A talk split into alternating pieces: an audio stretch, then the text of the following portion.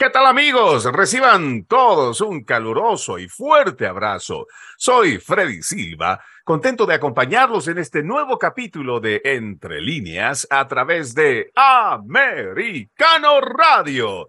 Queremos mandar un fuerte abrazo a toda esa gente maravillosa que nos sigue a través de las distintas estaciones afiliadas allá en California. Lo mismo que en Nueva York, en el estado de la Florida, tanto en el centro, en Jacksonville, en el sur por supuesto, a la gente que también nos escucha a través de nuestro portal www.americanomedia.com, www.americanomedia.com. Si usted todavía no ha descargado nuestra aplicación, lo invito a que lo haga. Es totalmente gratis. Búsquelo como americano. Está disponible para Apple y también Android. El día de hoy estaremos hablando sobre el ecologismo y toda esta corriente del alarmismo climático que aparentemente viene a ser un relevo de las políticas implementadas durante la pandemia del COVID-19. Tal parece que los métodos de ingeniería social, que dieron resultados fructíferos para la agenda globalista, podrían ser nuevamente aplicados en futuras pandemias que no han ocurrido aún, pero desde los estrados supranacionales, por ejemplo, ya se oyen las voces de usar las listas de pasaporte COVID para ver quién tiene o no tiene derecho a la libre transitabilidad. Solo que la excusa esta vez es el cambio climático y la defensa del planeta Tierra.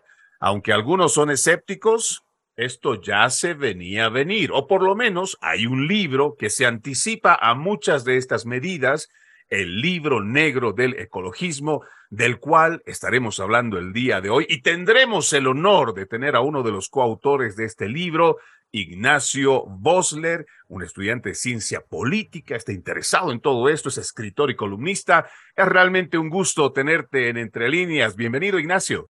¿Qué tal, Freddy? Bueno, en primera instancia, agradecerte enteramente por la posibilidad de presentar el libro y por el interés que desde hace tanto tiempo venís mostrando, tanto vos como muchísima gente, en lo que ha sido el libro, este trabajo que tantos años de investigación nos llevó con Horacio Justo. Así que bueno, nada, contento de poder estar compartiendo este momento con vos y con toda la gente que, que se está conectando. Para nosotros es realmente muy importante que la gente vaya entendiendo, por ejemplo, la presentación, hablar de este libro que lo han hecho ustedes, Horacio Justo, como lo mencionaste, tu persona, Ignacio Bosler, porque cuando uno va revisando, por ejemplo, todo esto de la agenda globalista, cuando uno va viendo esta agenda de la muerte con el aborto, la eutanasia, y cuando va viendo estos otros aspectos, a veces nos quedamos con esa pieza del rompecabezas que nos falta para poder entender y ver el panorama completo. Porque uno se pone a pensar, eh, Ignacio, ¿por qué este tema del New Green Deal o Green New Deal ¿Por qué esto hoy está sonando como en, ese, en su momento, hace unos tres años, durante la pandemia, que nos traían este lenguaje de bioseguridad, las normas de bioseguridad, hay que tener el distanciamiento social y muchas otras cosas. Y hoy vamos viendo que eso se repite a través de todo este nuevo dogma del ecologismo. Por eso creo que es importante que la gente tenga el conocimiento y sepa de que para entender la Agenda 2030 es importante que vaya armando estos rompecabezas. Y este libro, Ignacio, es uno de los más importantes que yo he visto de este trabajo que ustedes han realizado, porque además tiene mucha documentación. Y más adelante vamos a decirle a la gente dónde lo puede encontrar, pero vayamos partiendo del principio. ¿Cómo es que vamos entendiendo este ecologismo? ¿Cómo es que vamos nosotros y ustedes al momento también de empezar su investigación viendo que esto ya no es esa corriente que al principio venía con Al Gore diciéndonos que la capa de ozono o la amenaza de que el mundo se va a acabar con los calentamientos global que han venido planteando desde tantos años. Bueno, es una gran pregunta porque como vos bien mencionás eh, en la introducción, todo está interconectado. En principio hay que trazar una distinción fundamental y es que nosotros a la hora de hablar de ecologismo nos referimos a este ismo que no se remite a una doctrina unitaria, sino más bien a una síntesis evolutiva de la expresión del movimiento ecologista. Ahora bien, ¿por qué dar entonces el mismo nombre a todas estas corrientes de ecologismos que son tan divergentes entre sí? Bueno, porque como diría la filósofa Paulino Rivero Weber, existe un dato duro que todas ellas tienen en común como punto de partida, y es la comprensión de que el ser humano le ha hecho tanto daño al planeta que si no cambiamos de rumbo vamos a acabar con nuestra propia especie. De hecho, este es un movimiento ecologista que no nace de una transposición del análisis biológico al discurso político, sino que reposa sobre claras bases filosóficas y sociopolíticas. Al mismo tiempo, como puntualiza el doctor en estudios americanos Fernando Estensoro Saavedra, si bien este movimiento se apoya en estudios que en importante medida van a venir de las ciencias naturales, no se refiere a un fenómeno originado por causas naturales, sino sociales, es decir, se va a responsabilizar a la conducta del hombre moderno, aquel que ha generado la civilización industrial, de haber desencadenado una suerte de crisis ambiental sin precedentes. Ahora bien, lo, esencial a la hora de comprender el ecologismo, entendiendo que los tiempos son tiranos, es que es el movimiento que viene a legitimar la mayor regulación de la historia. Esto es así y voy a tomar como ejemplo práctico lo que es la Agenda 2030 para el Desarrollo Sostenible, donde se va a usufructuar el lema de la sustentabilidad por medio de los objetivos de desarrollo sostenible que en palabras de Naciones Unidas, por ejemplo, conforman el esquema para mejorar, y cito, las vidas de las poblaciones alrededor del mundo y mitigar los peligros eh, los peligrosos efectos originados por el hombre relacionados con el cambio climático. Ahora bien, desarrollo sostenible es un concepto que se expone en el año 87 en la Comisión Mundial sobre el Medio Ambiente y el Desarrollo, también conocido como la Comisión Brundtland, que fue titulado Nuestro futuro en común. Ahora bien, ¿qué significa realmente el desarrollo sostenible? Porque de hecho su definición ni siquiera se corresponde con criterios científicos sino políticos. De hecho, la persona que la desarrolla, la señora Brundtland, ni siquiera se caracterizaba por ser una experta en ciencias de la Tierra o en ecología, sino por ser una política socialdemócrata, miembro del Partido Laborista de su país. Ahora, ¿qué significa desarrollo sostenible? Textualmente quiere decir el desarrollo que satisface las necesidades de esta generación presente sin comprometer la capacidad de las generaciones futuras para satisfacer sus propias necesidades. Esto que suena tan bonito, ¿qué quiere decir? Porque lo cierto es que basándonos en absolutamente todos los informes de la ONU sobre el desarrollo sostenible, una clave para alcanzar el mismo es la reducción de la población. Por eso se han incluido con insistencia prácticas como el aborto en otro de los puntos clave de la agenda, que es el del difuso término de salud reproductiva. Sin embargo, es pertinente remarcar un aspecto clave en este sentido, que es que resulta esencial reconocer que el control de la natalidad no se da solamente mediante legislaciones como el aborto, porque desde Paul Ehrlich, que es el padre del ecologismo antinatalista, hasta Henry Kissinger, autor, por ejemplo, del Memorándum 200, que fuera una política de Estado de los Estados Unidos, todos los principales propulsores del control demográfico estuvieron de acuerdo en dos cosas. Primero, mostrar énfasis en el derecho de los individuos a que elijan libremente la cantidad de hijos. Y segundo, que el control demográfico es más eficaz si no se impone. En este sentido, por ejemplo, y, a riesgo de, parecer muy extenso, me remito a algunas conferencias como para que la gente vaya teniendo noción de cómo está interconectado. Por ejemplo, la Conferencia Internacional objetivos y estrategias para mejorar la calidad del ambiente en la década del 70, donde van a tener participación grandes industriales y funcionarios gubernamentales, no solo de los Estados Unidos, Europa y Japón, sino también a representantes de Naciones Unidas, la OCDE y la OTAN.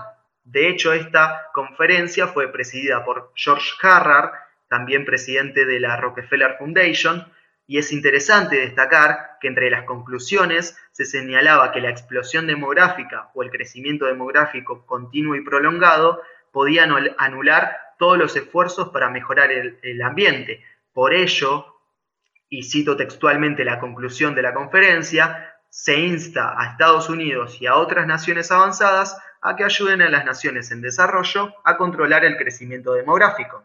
De hecho, La Agenda 2030 explícitamente dice que es un mecanismo para hacer cumplir las principales conclusiones de todas las grandes cumbres realizadas hasta la fecha. Esto es así, en definitiva porque cuando se realizaron estas cumbres fueron muy pocos las, las naciones que se van a someter a los intereses del globalismo. Por ejemplo, en Bucarest 74, Argentina se va a oponer a la legalización del aborto que, implementaba la Fundación Rockefeller junto a lo que hoy se conoce como IPPF, International Plan Parenthood. Y, ese, ese dato me encantaría que nosotros lo vayamos desarrollando, que me parece que es tan importante esta forma cronológica en cómo nos lo estás planteando, Ignacio, para que la gente también vaya entendiendo de que este tema que nos plantean de la defensa del planeta, el cambio climático, está muy estrechamente relacionado con ese control poblacional, que es más o menos un eufemismo para decir que lo que realmente quieren es reducir la población mundial. Vamos a nuestra primera pausa, amigos de Entre Líneas. Ya regresamos con más. At Evernorth Health Services, we believe costs shouldn't get in the way of life-changing care, and we're doing everything in our power to make it possible. Behavioral health solutions that also keep your projections at their best? It's possible. Pharmacy benefits that benefit your bottom line? It's possible. Complex specialty care that cares about your ROI? It's possible. Because we're already doing it. All while saving businesses billions. That's Wonder made possible. Learn more at evernorth.com/wonder.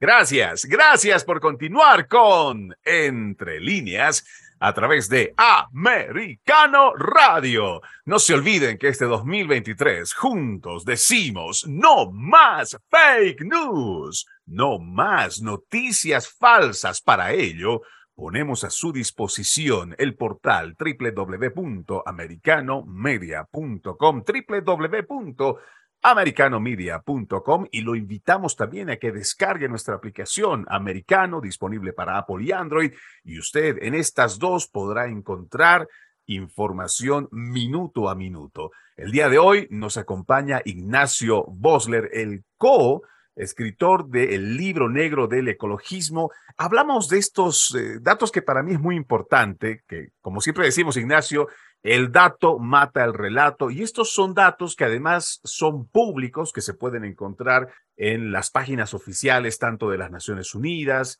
podemos encontrar el, informe N200 en la página de USAID, escrito por Henry Kissinger, y estos datos son importantes para nosotros entender cómo está ligado este movimiento del alarmismo eh, climático y que tiene mucho que ver en la intención de la élite que disfraza esta idea de reducir la población mundial, al principio poniéndola simplemente como control. Pero es importante que nosotros hablemos de estos datos y todas estas cumbres para que también la gente pueda ir y buscar estos, eh, esta información, Ignacio. Completamente. Para no extenderme muchísimo en tiempo, Freddy, ¿sabes qué es lo verdaderamente significativo en la teoría de cambio climático antropogénico? Que si el cambio climático fuese ocasionado por actividades humanas, que dicho sea de paso, no lo es, esto nos lleva a una consecuencia lógica de entender que si las emisiones de dióxido de carbono antropogénicas son la principal causa del cambio climático, tenemos que entender que todos los seres vivos del planeta modifican directamente o indirectamente las emisiones de dióxido de carbono. Desde comenzar el día conduciendo hasta el trabajo, o iniciando el fuego para comer un asado, pasando por la poda de un árbol o, la producción en masa de artículos de consumo, en, gaseosas, donde miremos hay dióxido de carbono presente. Y todas nuestras actividades cotidianas modifican nuestro ambiente. De hecho, hasta un bovino pastoreando, en efecto, deriva en la expulsión de CO2 y gas metano.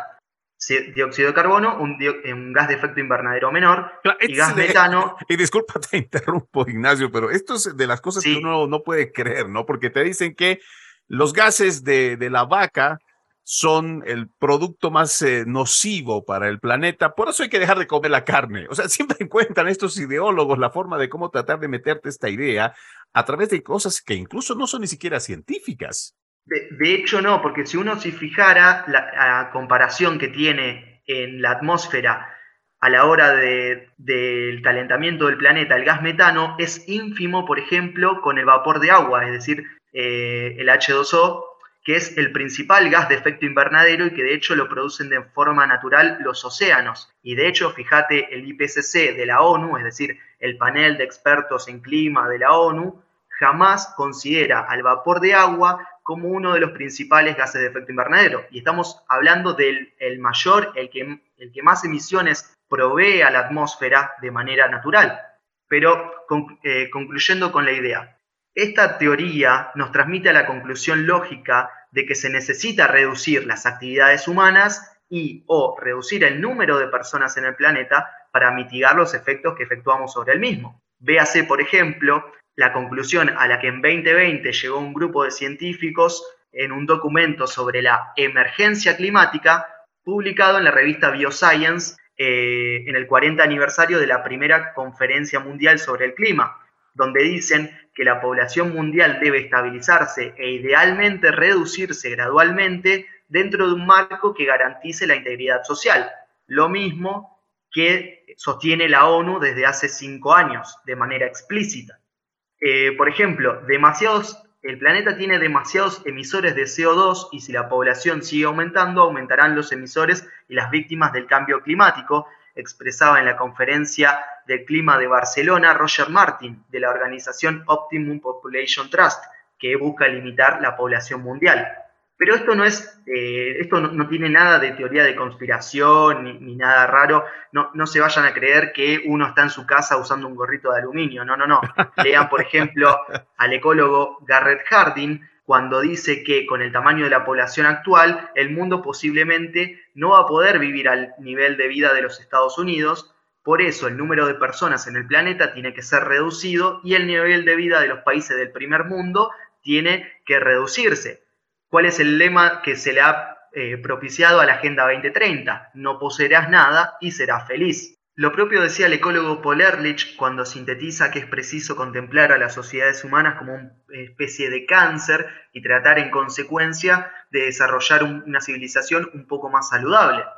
Ahora, mucho menos extraño resulta comprender, en este sentido, que la red de clínicas abortistas más grande del mundo, la International Planned Parenthood, afirme en su propio sitio web que, y cito, al considerar las soluciones a la crisis del cambio climático, es posible que los servicios de salud sexual y reproductiva no sean lo primero que se nos ocurra, pero en realidad podrían desempeñar un papel muy importante en las estrategias ambientales positivas. No es demasiado tarde, dicen, para revertir el impacto del calentamiento global, pero se deben tomar medidas decisivas para que ahora sea más efectiva, particularmente para las comunidades más vulnerables del mundo, acceder a servicios de salud reproductiva. ¿Qué quiere decir esto en palabras cotidianas? Que son los sectores más pobres y más vulnerables los que teóricamente serían más vulnerables ante los efectos del cambio climático, efectos que dicho sea de paso, nunca llegamos a ver, como estos sectores son los más vulnerables, es preciso que se desarrollen en menor medida, algo muy similar a lo que se plantea en las cumbres de la población de la década del 70, solamente que claro, desde los 70 en adelante eh, ha corrido mucha agua por debajo del puente, e, entonces no se puede decir lo mismo con las mismas palabras, entonces tenemos que adecuar el discurso. Claro, ahora Ignacio, eh, ah, en, este punto, por ejemplo, yo estoy seguro que mucha gente, que sobre todo los más jóvenes, que en las escuelas, igual que en las secundarias y también en las universidades, les han lavado el cerebro con este cambio climático antropogénico, ¿no? El ser humano es el culpable de todo. Pero ¿qué dice la evidencia ante todo esto? ¿Realmente el ser humano es capaz? Porque esa debe ser la pregunta que muchos nos hacemos. ¿El ser humano tendrá la capacidad de provocar un cambio climático? Y es perfectamente comprensible, Freddy. Pero de hecho, vamos a ser muy, muy cuidadosos a la hora de, de entablar una discusión en base a los conceptos. Cambio climático es un término que en sí mismo implica una redundancia, porque no hay nada más variable que el clima. Tomemos un ejemplo. Hace 2000 años tuvimos el periodo de calentamiento romano, cuando el planeta era mucho más caliente que hoy. Y que yo sepa y que alguien me corrija, por favor, no había una mega industria, no había autos ni mucho menos. De hecho, hace 500 años, Groenlandia era mucho más cálida que hoy en día. De hecho, su nombre en danés, Grundland, significa tierra verde. Vamos un poquito más cerca, década del 70. Teníamos un efecto muy disímil del que conocemos hoy en día. Especialistas como Russell y Schneider auguraban en Science un posible enfriamiento global. Ahora, hace algunos años, para ser preciso 2014, se introdujo en el ámbito científico el término de cambio climático antropogénico, es decir, causado por actividades humanas que tienen como resultado la emisión de sustancias a la atmósfera, entiéndase gases de efecto invernadero, especialmente el, el CO2, el dióxido de carbono. La posición del IPCC, el Grupo Intergubernal de Expertos sobre Cambio Climático, en 2014, en su quinto informe de evaluación, concluye, y cito, que el cambio climático es real y las actividades humanas son sus principales causantes. De esta forma vemos que el discurso oficial pasa de un posible enfriamiento global entre el 40 y el 70, donde la temperatura baja, a un calentamiento global en la década de 1980, para terminar en cambio climático provocado por el calentamiento global en la década de 1990. Es decir, ya no sabemos si la temperatura va a subir o va a bajar, pero en última instancia es culpa del hombre. Claro. Luego devino en la crisis climática a día de hoy. Ahora bien, un, ejemplo muy práctico eh, como para que nos pongamos un poco en tema. Si se tratara de un calentamiento invernadero causado por actividades humanas, haría más calor en la troposfera, que es la capa de la atmósfera terrestre que está en contacto con la superficie de la Tierra. Es decir, a unos 10 o 12 kilómetros de la atmósfera haría más calor que en la superficie. Esto se debe a la propia función del efecto invernadero, que para que todos nos entendamos, el Sol emite calor a la Tierra y si no fuese por los gases de efecto invernadero, esta radiación solar rebotaría hacia el espacio, haciendo que el planeta fuese 35 grados más frío, más o menos, o sea, imposibilitando la vida en el planeta. Los gases de efecto invernadero retienen el calor en la troposfera terrestre y es acá donde la temperatura debería ser más alta que en la superficie. Esto dice la teoría, porque en definitiva todos los modelos del IPCC indican que el calentamiento debería ser más rápido según uno ascienda desde la superficie hacia la atmósfera. Y yo te voy a pedir, Ignacio, que... hagamos una pausa porque tenemos que ir a, una, a un corte comercial, pero hacer notar estos detalles que me parece son tan importantes en cuanto a esas contradicciones que nos vienen diciendo a través de esas narrativas oficiales. Vamos a la pausa, ya regresamos. Continuamos, continuamos con más de Entre líneas a través de Americano Radio. Recuerde que si usted todavía no ha descargado nuestra aplicación, Puede encontrarlo de forma gratuita, búsquelo como americano, disponible para Apple y Android y podrá escuchar y ver todo nuestro contenido. El día de hoy nos acompaña Ignacio Bosler, coautor de El libro negro del ecologismo, con datos que son realmente muy importantes. Y antes de irnos a la pausa, Ignacio, nosotros decíamos que hay muchas contradicciones que hoy podríamos nosotros claramente poner sobre la mesa y refutar a muchos de estos de la agenda globalista que están decididos a meternos el cuento de este alarmismo climático a toda costa. Y hay que estar muy bien documentados, como por ejemplo toda esta información que nos vienes diciendo que está impreso aquí en el libro negro del ecologismo. Sí, totalmente, Freddy. De hecho, estábamos hablando un poco de la misma teoría de cambio climático antropogénico. Creo que habíamos llegado hasta la explicación de eh, la temperatura en la troposfera habíamos dicho, si siguiendo la lógica de esta teoría, debería ser más calor según uno ascienda desde la superficie hacia la troposfera. Ahora, ¿qué es lo que pasaba, por ejemplo, en la década del 90? Citando al profesor John Christie, que fue autor en conjunto del capítulo 2 del tercer reporte de evaluación del IPCC de la ONU, lo que observaban en los 90 es que en casi todo el planeta la atmósfera no se calentaba, pero sí la superficie. Esto, decía Christie, nos rompe todos los esquemas, porque la teoría es muy clara. Y la teoría dice, si la superficie se calienta, entonces la atmósfera tiene que estar mucho más caliente. Pero el aumento de la atmósfera, según los registros del propio Christie, no era muy significativo y no se correspondía para nada con la teoría. De hecho, la propia NASA en el año 96 en una nota que fue editada de vuelta en el año 2021, dice que desde 1979 hasta 1996, es decir, el periodo cubierto por el registro satelital de Spencer y de Christie, los registros de la temperatura atmosférica y de la superficie no se concuerdan. ¿Por qué? Porque el registro de la superficie indica que hubo un calentamiento de aproximadamente 0,14 grados, mientras que el registro satelital muestra que la atmósfera se enfrió en 0,0 grados Celsius por década. Es decir, según la teoría, la atmósfera se tiene que calentar más que la superficie y se enfrió. De hecho, podemos citar el, estudio Impacto del CO2, H2O y otros gases de efecto invernadero en las temperaturas de equilibrio de la Tierra, que fue publicado hace muy poco por la Revista Internacional de Ciencias Atmosféricas y Oceánicas, donde dice que del último aumento en la temperatura global de un grado Celsius, el CO2, el principal gas de efecto invernadero sostenido por la ONU, fue responsable de menos del 10% del calentamiento, mientras que el vapor de agua fue responsable del 87% y el metano y el óxido nitroso fueron casi indetectables en la cuestión del calentamiento de, la temperatura del planeta. De hecho, de esta forma uno va, bueno, por lo menos planteando con esto que nos estás diciendo, uno mm, prácticamente podría decirles, ¿no? O, realmente estamos hablando de cosas totalmente diferentes según los planteamientos de estos ideólogos, porque no podría llamarlos siquiera científicos. Y lo que tratan simplemente es de meternos un cuento que ni siquiera acompaña con los mismos datos que ellos tienen. Vos fíjate lo siguiente, Freddy. Del dióxido de carbono que se emite hacia la atmósfera, vamos, vamos a los datos duros para que nos entendamos mejor.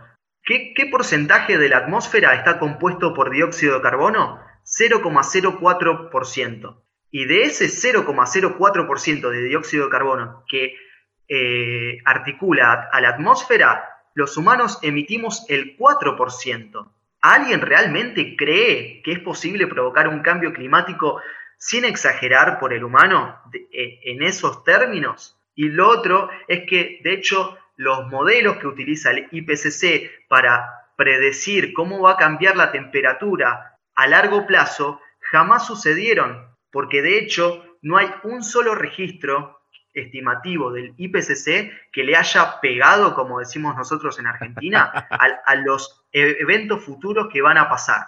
A ver, Ignacio, antes de pasar, me parece tan importante esto que acabas de decir, es que realmente los datos realmente son duros. Ese porcentaje ínfimo del cual hablamos del dióxido de carbono, comparado con lo que contribuye, vamos a decir contribuye, tal vez no sé si es el término adecuado, del ser humano, ya sea con los automóviles, las industrias, realmente estamos hablando de una cantidad realmente ínfima. Te pediría que por favor volvamos a repetirlos para que la gente lo pueda entender y grabar en la memoria. ¿Cómo no? La atmósfera se compone en un 0,04% de dióxido de carbono y de ese 0,04% que compone a la atmósfera, los humanos emitimos antropogénicamente el 4%. Ahora bien, ¿por qué es tan importante el dióxido de carbono? Porque tal y como lo dice Bill Gates, prácticamente la totalidad de las actividades en la existencia contemporánea conllevan a la liberación de gases de efecto invernadero. Entonces, si este gas, que se encuentra presente en todas y cada una de las actividades humanas, es el culpable del cambio climático, esto nos lleva a dos conclusiones.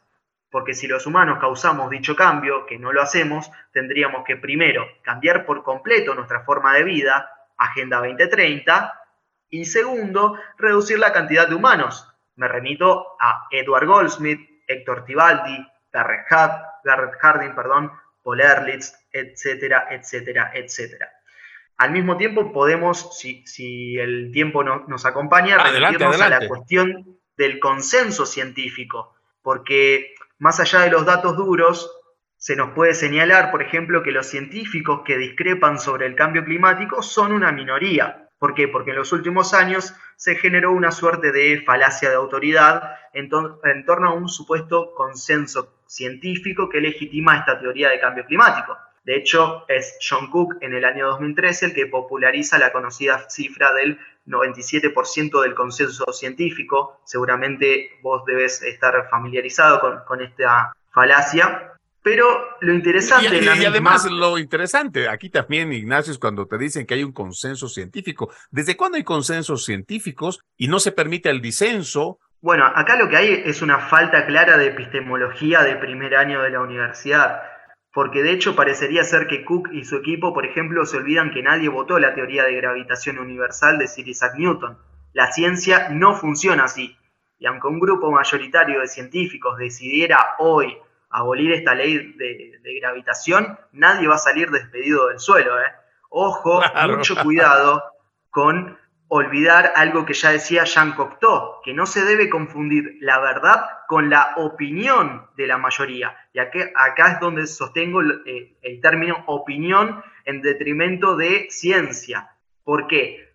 Porque realmente los resultados que tiene Cook, más allá de que están tergiversados, poco nos dicen. ¿Por qué? Porque no, faltaron científicos que denunciaron más de una irregularidad.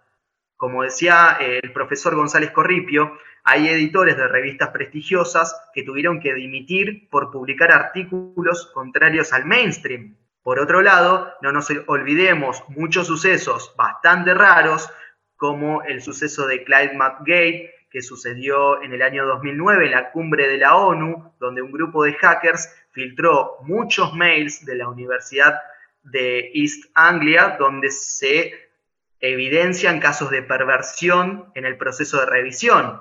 Ojo con eso. Y además hay un dato que es, no deja de ser eh, muy eh, destacable, que es que hay mucha financiación disponible, pero no hay ningún tipo de apoyo económico para investigar teorías que vayan en contra del consenso. La Unión Europea, por ejemplo, dedica al presupuesto de investigación climática 320 mil millones de euros a objetivos climáticos, como, como lo define la propia Unión Europea, y las transacciones anuales en el mercado de dióxido de carbono superan los 49 mil millones de euros. En el mercado global, este porcentaje es de 144 mil millones, es decir, el gran capital está con el cambio climático, no con los escépticos. Exacto. Ojalá a, mí viniera una petrolera y me financiara el trabajo, porque los libros son muy caros, pero lamentablemente, como no soy Greta Thunberg, como no soy una adolescente sueca de, ojos azules, nadie me quiere financiar. Pero bueno, eso, es una, una cuestión aparte. Pero es una realidad. No, completamente. Pero de hecho, vos fijate lo siguiente. Hace no, mucho tiempo atrás salió a la fama mundial un grupo que se autodefine como Just Stop Oil. Te, debe sonar porque se hicieron conocidos en el suceso de las obras de Van Gogh, donde les tiraron pintura y se pegaron las manos con pegamento al suelo del museo. ¿Sabes quién financia a estos grupos?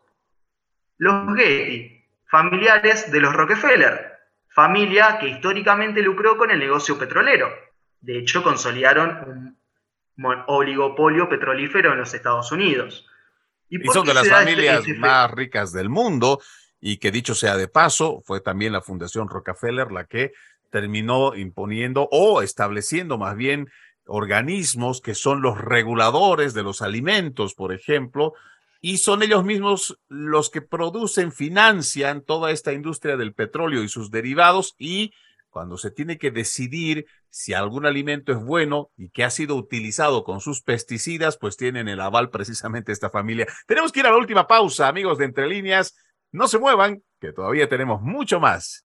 Gracias, gracias por continuar con Entre Líneas a través de Americano Radio. Hoy nos acompaña Ignacio Bosler, el coautor del libro negro del ecologismo, hablando sobre todo este alarmismo climático, las incongruencias que se presentan a través de muchos de estos organismos supranacionales, que no son más que ideas o teorías que cuando ya hay que unirlas con la práctica, muchos de estos tienen muy poca congruencia, incluso podríamos decir que ni siquiera son diferentes, son totalmente opuestos a lo que realmente debe deberían de, hacer, deberían de ser en cuanto a su planteamiento. Pero esto deja de ser solo algo ideológico, porque cuando ya estamos viendo ahora en la práctica este alarmismo climático, por ejemplo, ya se está traduciendo en hechos reales y concretos, como por ejemplo las ciudades de 15 minutos que ya están siendo experimentadas en Asia, en Inglaterra, en la ciudad de Oxford, ya están experimentando esta decisión política en nombre del cambio climático, donde la gente no se va a poder desenvolver en un área de 15 minutos en un área donde ya sea utilizando la movilidad o sea caminando, esa persona, hay muchos factores de cómo se le va a controlar su consumo de dióxido de carbono a través de aplicaciones o de muchos otros sistemas de tecnología.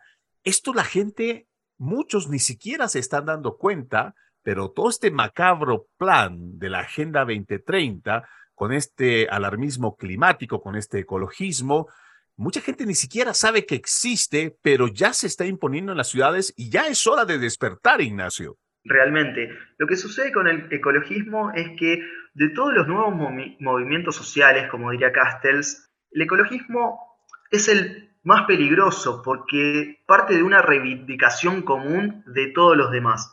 Y esto es preciso que se comprenda porque si entendemos que el feminismo detesta al 50% de la, humanidad, el ecologismo odia al 100%. De hecho, esa es la premisa que, sostienen todos y cada uno de los principales divulgadores, desde David Attenborough hasta Paul Ehrlich.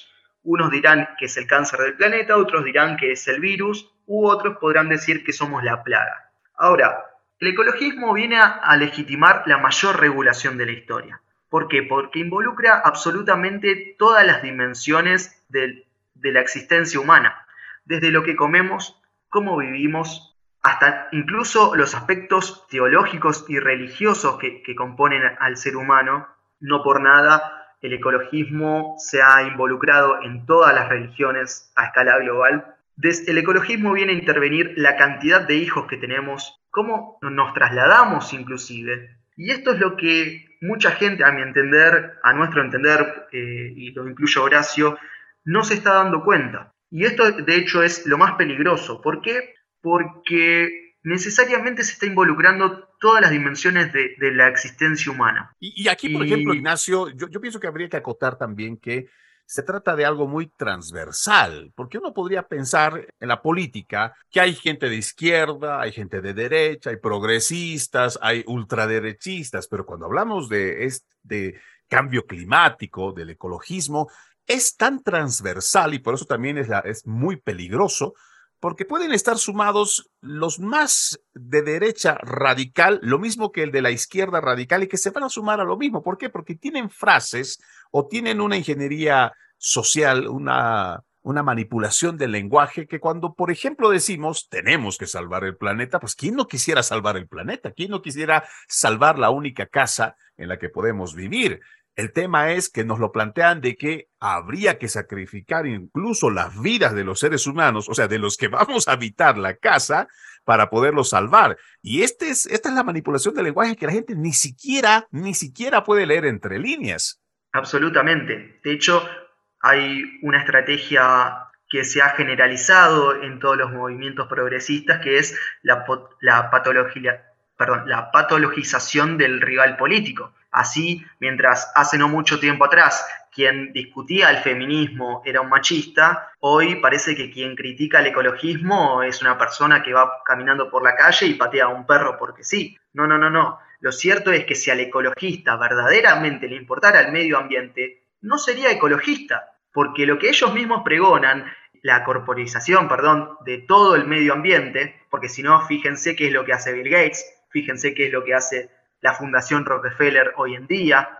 ¿Ustedes creen realmente que todas esas megacorporaciones que durante tantos años han contaminado ahora vienen a preocuparse por el medio ambiente o están utilizando en realidad el corporativismo como una forma de poder adueñarse de mercados y, que nadie les pueda competir? ¿Qué es lo que sucede, por ejemplo, con las semillas transgénicas de Monsanto? Que dicho sea de paso, son una de las que más contaminan a nivel eh, global en la industria agrícola también ah, se nos olvida que si realmente hubieran organizaciones o personas realmente comprometidas, ya sean gobiernos, con esta contaminación, ¿por qué no le estamos yendo a poner más impuesto a los países productores de petróleo en la OPEP? ¿O por qué no vamos y le decimos a China, que son los que más riegan toda su basura por el mundo con sus productos de mala calidad, para que también sean los responsables o que tengan una gran responsabilidad de todo lo que hacen? No, hay que ir y someter ya sea a los países tercermundistas o hay que someter a todo aquel ingenuo tonto útil que se cree este tipo de cuentos que al final del día, más que tratar de ayudar al planeta, lo que van a hacer es someter a las poblaciones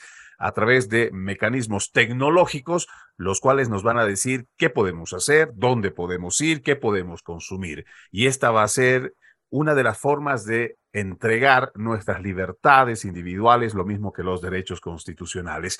Ya vamos a ir cerrando esta entrevista, querido Ignacio. Nos va a faltar tiempo y en realidad me encantaría que nos podamos comprometer para otro programa, porque quisiera destinar esos últimos minutos para hablar del libro. ¿Dónde lo conseguimos? ¿Cómo es posible que la gente de aquí, de los Estados Unidos, México, de otras partes del mundo que nos están escuchando, puedan adquirir el libro negro del ecologismo? Bueno, Freddy, particularmente en México la gente lo puede adquirir eh, ingresando en el sitio web de Ideas Libres. De hecho, el primer país que nos recibió y que nos permitió publicarlo es justamente México, así que mandarle un cariño enorme a, todos los mexicanos que, tanto apoyo y, fe tenían en nuestro trabajo. Luego, para el resto de Sudamérica, lo pueden conseguir a través de Mercado Libre, particularmente en Chile, a través de Legado Ediciones y Librerías Chema. Para lo que es Argentina, Mercado Libre, eh, particularmente. Y para la gente en Estados Unidos, ya estamos trabajando en la cuestión. Todavía no tenemos una editorial, pero eh, si nos escriben al privado, tanto a mí como a Horacio, tratamos de, visualizar la, forma más efectiva de, agilizar el envío. Y además a eso, dentro de las redes sociales, ¿cómo consigue la gente tu trabajo? ¿Cómo la gente puede ver tu trabajo? Además de, seguramente, muchas exposiciones, al igual que lo has hecho en este programa en Entre Líneas, podrá verte en YouTube, por ejemplo, o en otras redes sociales. Bueno, todos mis artículos y ensayos en laresistenciaradio.com y en lo que refiere a las redes sociales me pueden encontrar como Ignacio Bosler en Instagram, Facebook, YouTube y Twitter. Bueno, así lo vamos encontrando entonces a Ignacio Bosler, coautor del libro negro del ecologismo. Además es experto en ciencias políticas, es parte de la Fundación Libre, tengo entendido, igual que ese tremendo grupo allá en Argentina de la Resistencia Radio. Queremos agradecerte muchísimo que nos hayas acompañado en Entre Líneas y darnos toda esta valiosa información, Ignacio. No, al contrario, Freddy. Eh, primera instancia, agradecerte a vos, como ya te lo, te lo dije fuera del vivo. Eh, muchísimas gracias porque realmente este fue un vivo que teníamos pendiente hace mucho tiempo y te pido disculpas por eso, pero bueno, nada, muy contento de que por fin lo podemos llevar a cabo y agradecerle muchísimo a la gente que estuvo conectada, que, que va a estar escuchando y dedicándonos su tiempo. Así que nada, nosotros somos los agradecidos, querido Ignacio, y nuevamente voy a hacer pública la invitación porque nos va, nos ha faltado tiempo y vamos a ahondar muchísimo porque esta, este es el tema el cual vamos a tener que estar inmersos, además de todo esto que viene con la agenda globalista de la ideología de género, ideología trans, eutanasia, aborto. Este es uno de los temas que nos va a reunir seguramente en muchas otras oportunidades, así que la invitación está abierta, Ignacio. Sí, completamente, Freddy. Quedo totalmente a disposición. Eh, cuando dispongamos de tiempo y espacio, eh, contá conmigo, absolutamente. Bueno, nuevamente muchísimas gracias. De esta forma vamos poniendo punto final a este capítulo de Entre líneas. Soy Freddy Silva. Les agradezco que me hayan acompañado. Los invito a que continúen con la programación de Americano Radio.